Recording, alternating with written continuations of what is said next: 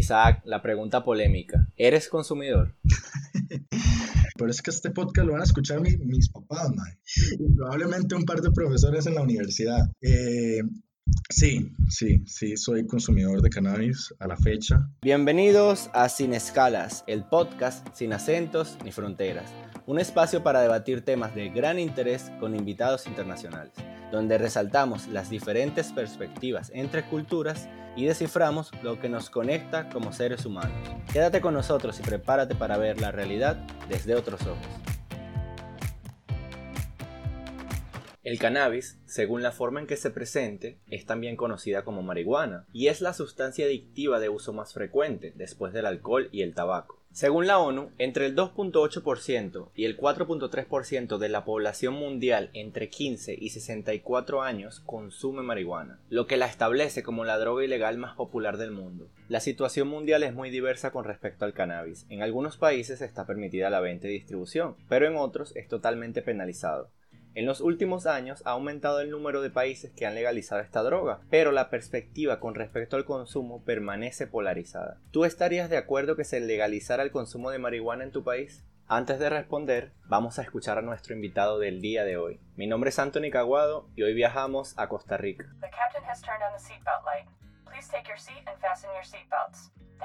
En este episodio entrevistaremos a Isaac Solís, un joven costarricense que compartirá con nosotros su perspectiva en referencia al cannabis. Hola Isaac, gracias por estar con nosotros el día de hoy. Cuéntanos quién es Isaac Solís. Dale, pues a ver, ¿quién, es Isaac? Eh, tengo 21 años, eh, nací y me, criaron en, en San José, Costa Rica de hecho cerca en una provincia que se llama Heredia. Y pues nada, eh, estudio economía también en la Universidad de Costa Rica. Viví en mi, en mi adolescencia eh, una relación muy cercana con la cultura alemana, ya que salí, soy egresado del Colegio Alemán de Costa Rica, el Humboldt, entonces pues también he tenido mucho contacto con esa cultura, el idioma, he visitado el país un par de veces, de hecho en muchos trabajos que he tenido también he tenido que emplearlo, he sido profesor, guía turístico, todo lo que, pues ese, es Isaac básicamente. Isaac, hay una frase sumamente usada por los ticos, pura vida. ¿Qué significa realmente? ¿Es solo una frase o es un estilo de vida? Es, es, que es todo eso, Anthony. Es todo lo que acabas de decir. Entonces es un tema muy, muy gracioso. Pura vida es un estilo de vida, definitivamente. Es cómo saludas, cómo te despedís, cómo agradeces, cómo, puchica, cómo felicitas. Pura vida es algo que si venís a Costa Rica vas a escuchar muchísimo y más que eso yo creo que viene un estilo de vida que es, como lo dice la palabra, puro. Tratar de vivir lo más consciente posible de la realidad que nos rodea y pues cómo tratar de hacerlo mejor. Costa Rica está rankeado como el país número 15 más feliz de todo el mundo y uno de los más felices de América. ¿A qué crees que se deba esto? De hecho, como te, estaba, como te estaba comentando antes de la entrevista y estábamos vacilando, para mí más bien que está en el 15 es bajo. Porque yo me acuerdo de niño escuchar que Costa Rica era el país más feliz del mundo y era algo que nosotros decíamos con, con orgullo. Los, las costarricenses y los costarricenses siempre, cuando salían, es que nosotros somos el país más feliz del mundo. Creo que se debe sobre todo a las ganancias del el Estado Social de Derecho que tiene Costa Rica, implementado después de 1948, después también de que se abolió el ejército. Eh, el hecho de que Costa Rica invierta gran parte de su presupuesto nacional en educación y en salud hace que el costarricense no se tenga que preocupar de sobremedida en estas cosas, porque sabes que tenés un Estado que te va a atajar en caso de que tu humanidad esté en riesgo. Y esa seguridad y esa tranquilidad que le brinda al costarricense saber eso, creo que es algo fundamental en la felicidad de cualquier ser humano, tener garantizada la educación y tu salud. Hay una lista selecta de países que no disponen de ejército, como Andorra, Islandia y Mónaco. Costa Rica forma parte de este grupo. ¿No consideras que ha sido necesario disponer de milicia en Costa Rica? Mira, de yo llevo 21 años viviendo acá y nunca me ha parecido necesario. De hecho, cuando viajo eh, y veo a los militares que me reciben en el aeropuerto por temas de seguridad de cada país, a mí me choca mucho ver a personas con armas de grueso calibre o personas en, en uniforme militar. Pero más allá que eso, el tema de la seguridad es algo importante porque bien Costa Rica sí ha tenido conflictos con otros países por temas territoriales o demás, y el, la vía costarricense siempre ha sido el diálogo, llevarlo a las instancias internacionales correspondientes para poder solventarlo de manera diplomática. Eh, eh, la mentalidad del costarricense en temas de política internacional es para qué vamos a llevarlo a, a la guerra o similar, ¿verdad? Antes de hablar del cannabis, quisiera preguntarte, Costa Rica consiguió ser el primer país en Centroamérica que legaliza el matrimonio igualitario. ¿Cómo ha percibido esto la sociedad? Claro, de hecho, bueno, para mí eh, es una ganancia y una victoria de la comunidad LGTBI en Costa Rica muy fuerte, ojalá que sea la primera de muchas, eh, que tuvo sus altos y bajos a lo largo de la historia, pero que si bien pues parte de la población costarricense lo ha tomado bien. También yo diría, estamos en un punto de 50-50. Gran parte de la población también se lo ha tomado mal. Porque esto no viene de una decisión ni siquiera política. Eh, esto viene a, a raíz de una consulta que le hace el gobierno de Costa Rica a la Corte Interamericana de Derechos Humanos sobre si deberíamos o no legalizar el matrimonio igualitario. Eh, la Corte dice sí, se celebra muchísimo y le dan un plazo a la Asamblea Legislativa, donde están los diputados, de 18 meses para dar un marco jurídico sobre el que se basa el matrimonio igualitario dentro de la ley. Ahora, la población costarricense se ha polarizado muchísimo acerca de este y otros temas de conflicto. De hecho, el punto que en las últimas elecciones, pues casi eh, somos también presa del conservadurismo de derecha que ha surgido en América Latina y que se ha guindado también de iglesias evangélicas y en menor medida con la católica, pero también ha recibido cierto apoyo por ahí. Entonces, el hecho de que entre el matrimonio igualitario en Costa Rica es una gran victoria. Sin embargo, hay que tomarlo con, como, con, un, con, con un poco de malicia, porque eso nos puede generar más polarización en el futuro. Y espero que más bien en, pues la educación dentro de la sociedad civil vea que esto más bien es una ganancia para los derechos humanos y no se vuelva un trampolín político de personas que quieren tomar después ventaja de la religión para, para sus fines en las próximas elecciones. Más allá de una simple sustancia adictiva, creo que el cannabis representa una subcultura. ¿Por qué te identificas con este? Sí, efectivamente yo creo que es toda una subcultura. Eh, me identifico desde, muy joven, pienso yo, tuve alguna curiosidad para saber qué era tanto, por qué es tanta la satanización de una planta a nivel mundial eh, y por qué su prohibición. Entonces, eh, pues empiezo a investigar por ahí de quinto año de colegio, mi último año de colegio. Eh, veo estudios, veo que ciertos países han ido pues flexibilizando sus medidas, veo casos de éxito como Portugal, donde legalizaron todas las drogas eh, incluía el cannabis, claramente, la marihuana en, español. Ahí hay un tema de contexto racial muy, muy fuerte que si quieres podemos tocar luego también.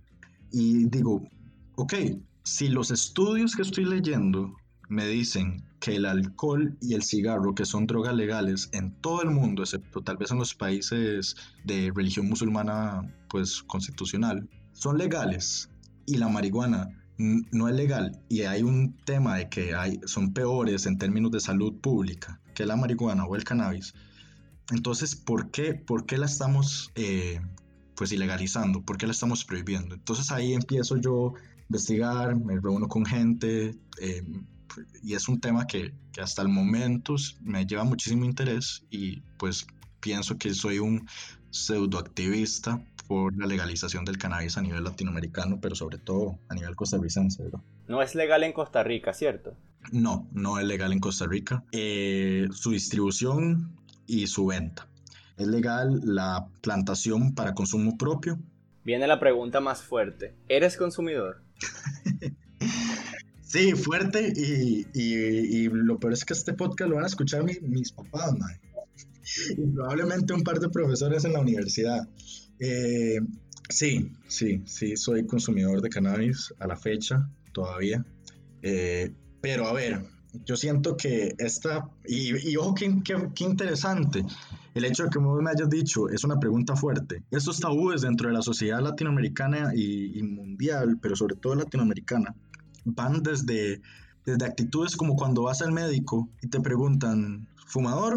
No. Eh, ¿Tomador? Eh, a veces. Nunca te preguntan, eh, bueno, sos consumidor de cannabis o sos consumidor de X o Y droga, porque al final se ve como que esa persona no puede ser consumidora si es, si es una persona productiva dentro de la sociedad. Entonces es un tema muy fuerte en tema de cómo te ve la población, si vos decís que sos, que sos consumidor de cannabis o no. Inclusive lo comenté al inicio del podcast, existe una polarización muy fuerte con respecto a las críticas del consumo del cannabis. Sin duda alguna, permanece como un tabú social. Pero entonces hay que preguntarse, ¿por qué es mal visto? ¿Y por qué sobre, sobre todo por Latinoamérica está tan mal visto? Y, y yo creo que es un tema que, bueno, muy interesante. Antes de, 2000, antes de 1937, 36, eh, todavía en época de prohibición del alcohol, eh, el cannabis era completamente, estaba completamente regulado en Estados Unidos y nadie tenía ningún indicio de, o sea, la gente ni sabía que eso se podía consumir de forma recreativa.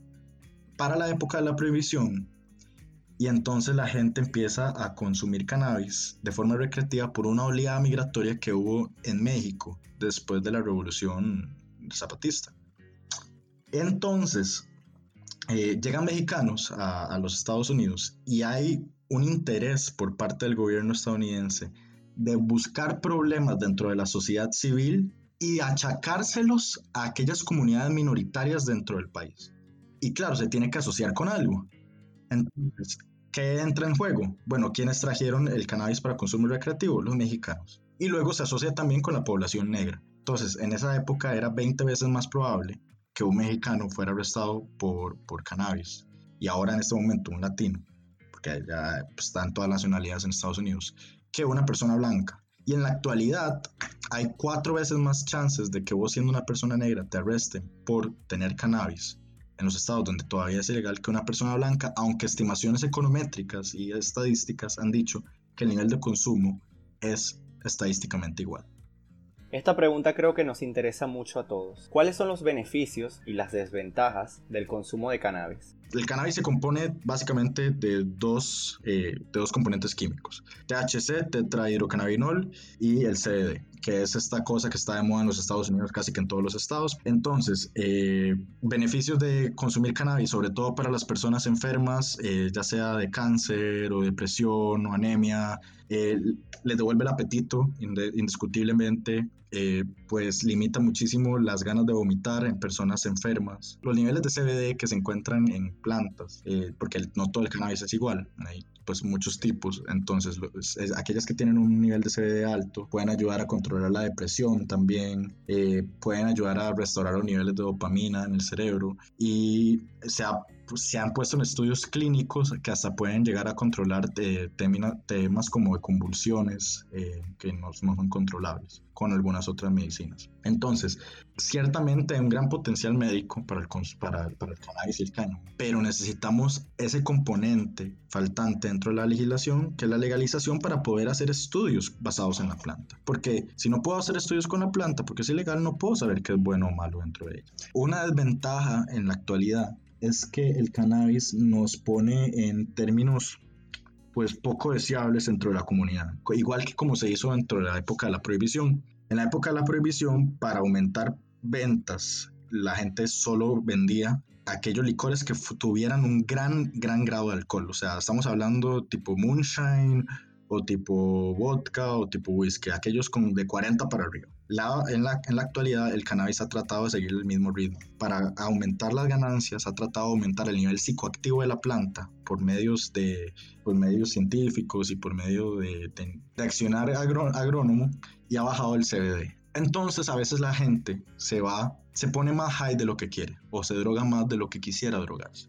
A como la gente cuando llega a la casa, la mayoría de las personas no quieren llegar a tomarse una botella de vodka entera, y pues y, tal vez solo una o dos cervezas, las personas quieren llegar a tener también efectos de la marihuana no tan fuertes como los que presentan plantas que se venden en el mercado negro en la actualidad para aumentar ganancias. Entonces, eso es un tema clave que puede entrar también a regir dentro de la legalización y es un tema que el gobierno tiene que prestarle muchísima atención porque se puede volver un tema de salud pública adverso. Y aquellas personas que tenían algún tipo de ya indicio o, o de condición previa hacia las enfermedades mentales podrían verse pues afectadas de forma negativa también al consumir el Yo pienso que primeramente se debe entender cuál es la finalidad del consumo y también controlar la cantidad. Correcto, incluso por, por, temas también de humo que se están metiendo los pulmones o cualquier otro tipo de nivel, o sea, de forma de consumo, ya sea comestible o tal. Más que la cantidad de cannabis, porque lo vemos como cuántas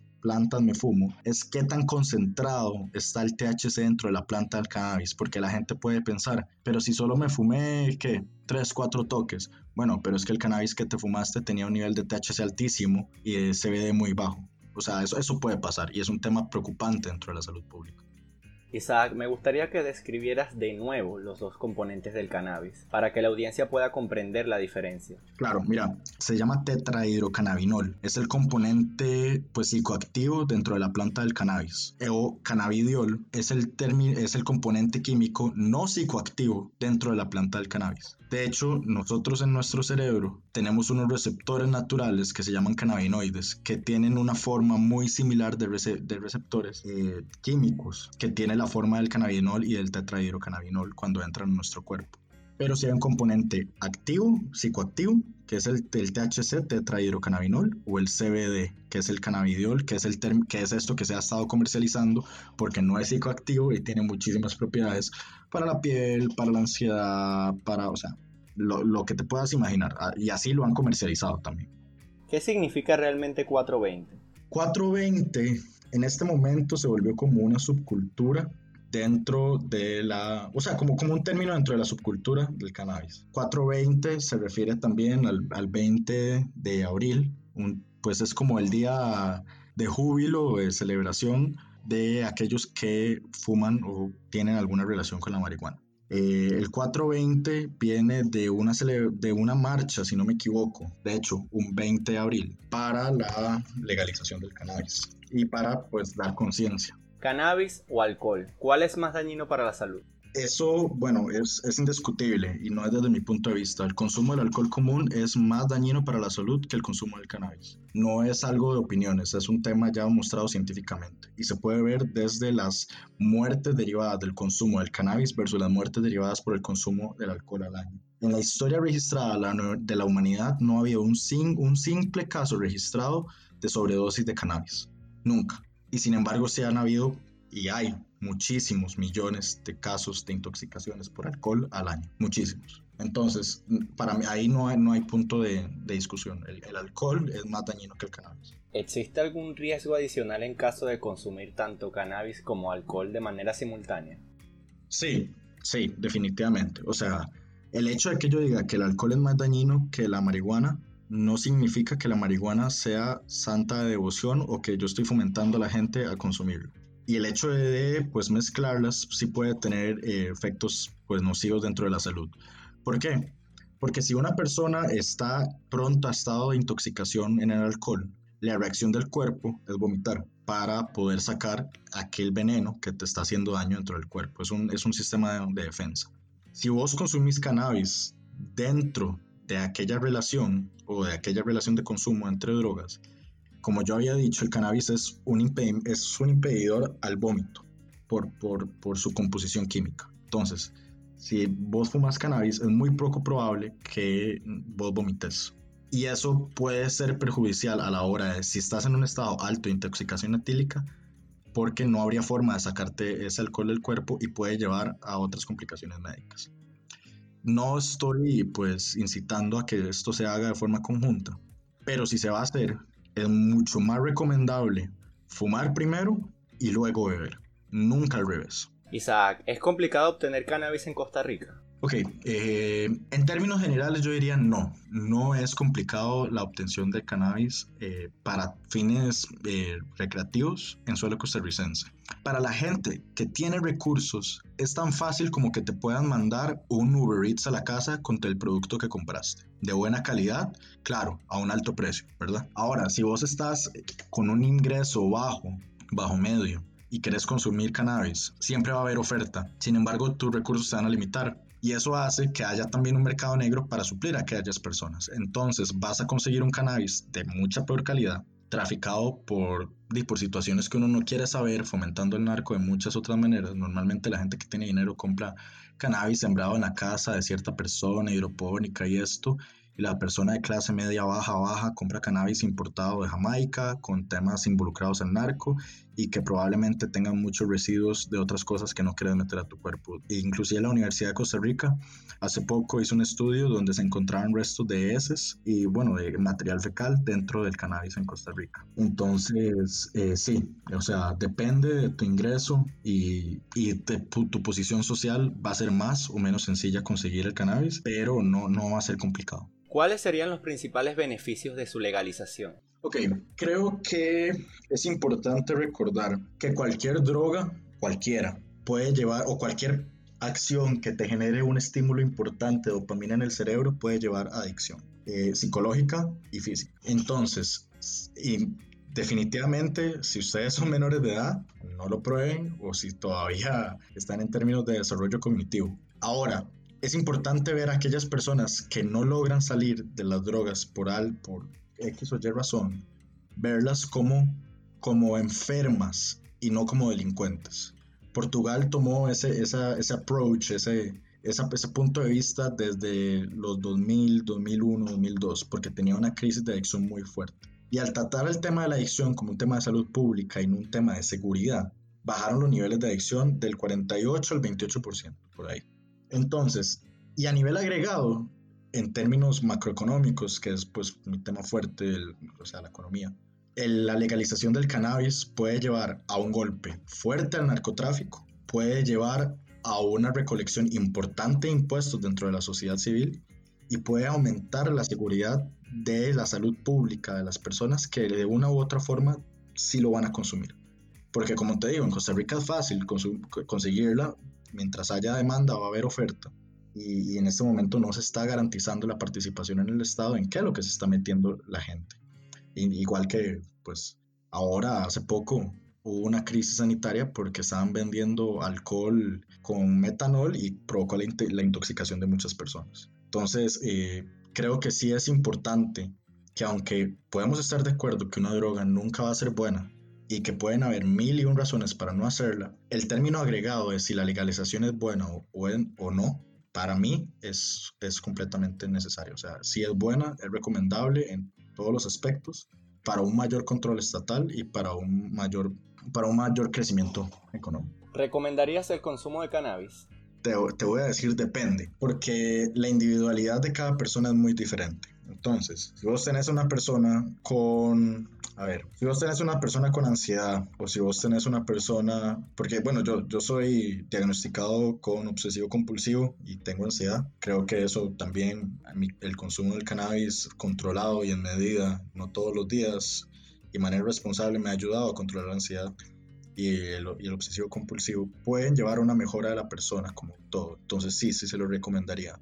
Ahora, una persona con un historial médico y familiar de casos de esquizofrenia, de casos de ataques de pánico, de casos de, a ver, de, casos de propensión a tener adicción acerca de alguna otra droga, no, no se lo recomendaría. Al final yo creo que el tema de si consumir o no es un tema muy personal y lo importante es que el derecho a tener la posibilidad de probarlo o no dentro de un ambiente controlado y tener pues el, el insumo de calidad es lo más importante no el tema de que si lo haces o no. O sea, el tema de que si vos querés, puedas hacerlo de forma segura, de no tener que meterte a lugares peligrosos para comprar droga y, y, droga de calidad. O sea, no droga que te vaya a poder hacer un efecto peor del que la misma droga te puede hacer a vos, ¿me entiendes? No, o sea, depende y cada persona va a tener que considerarlo eh, de manera individual, pero más allá que eso, esas son las partes importantes, que se garantice un acceso seguro nuestra última pregunta, Isaac. ¿Crees que en el futuro se legalice el cannabis en Costa Rica? Sí, pero no falta. Va a ser progresivo. Como cualquier tema tabú, tiene que ir entrando dentro de la sociedad civil de manera lenta y de manera con una, y, con una explicación científica detrás del por qué. O sea, yo en toda la política pública que le presente al pueblo, tiene que ir justificada el presidente Carlos Alvarado hace poco eh, pues ya dijo que va a perseguir un proyecto de ley que se permita la distribución, comercialización y la inversión en la industria del cáñamo.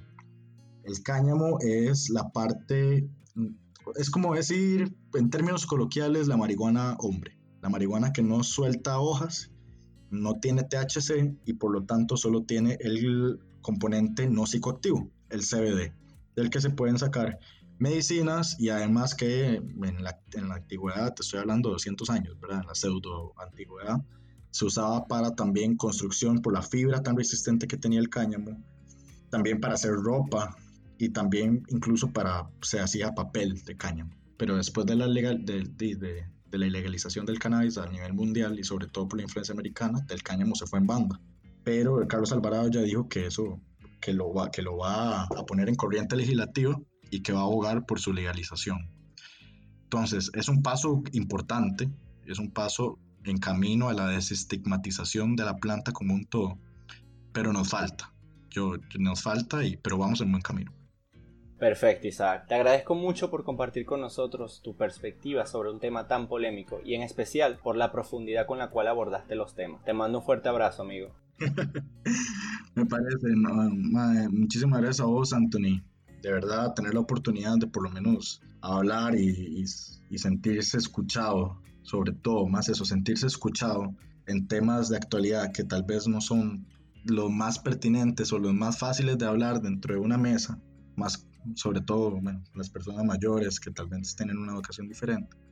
Es muy bonito, entonces ojalá que más bien le sirva a muchas personas para cuestionarse y no, no sobre todo para, para cambiarlas de opinión, ni mucho menos, sino para cuestionarse el por qué, el cómo y para dónde vamos. Thank you and enjoy your